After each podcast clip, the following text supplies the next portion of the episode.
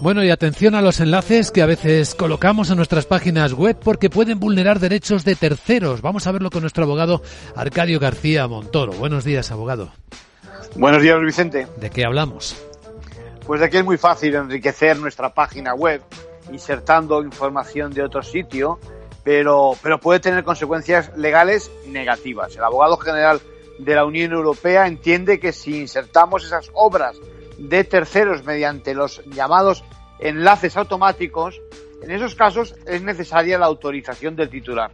Su argumento es sencillo, es que estamos ante un público diferente y el autor diríamos que tiene que conservar sus derechos, porque además es que parece como si siguiéramos en nuestra página web, cuando en realidad ya hemos cambiado a la de otro.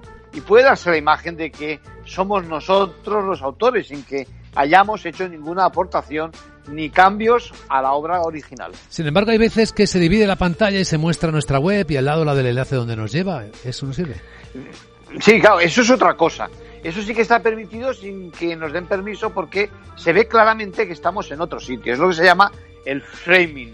Bueno, ese, ese pequeño cambio en la pantalla, que lo apreciamos, como bien dices, como usuarios, es fundamental y se entiende que sirve de protección de los derechos del propietario de la obra. Por tanto, hoy por hoy no requiere la autorización del titular, que sí exige ese enlace automático que decíamos que se denomina el inline linking. En conclusión.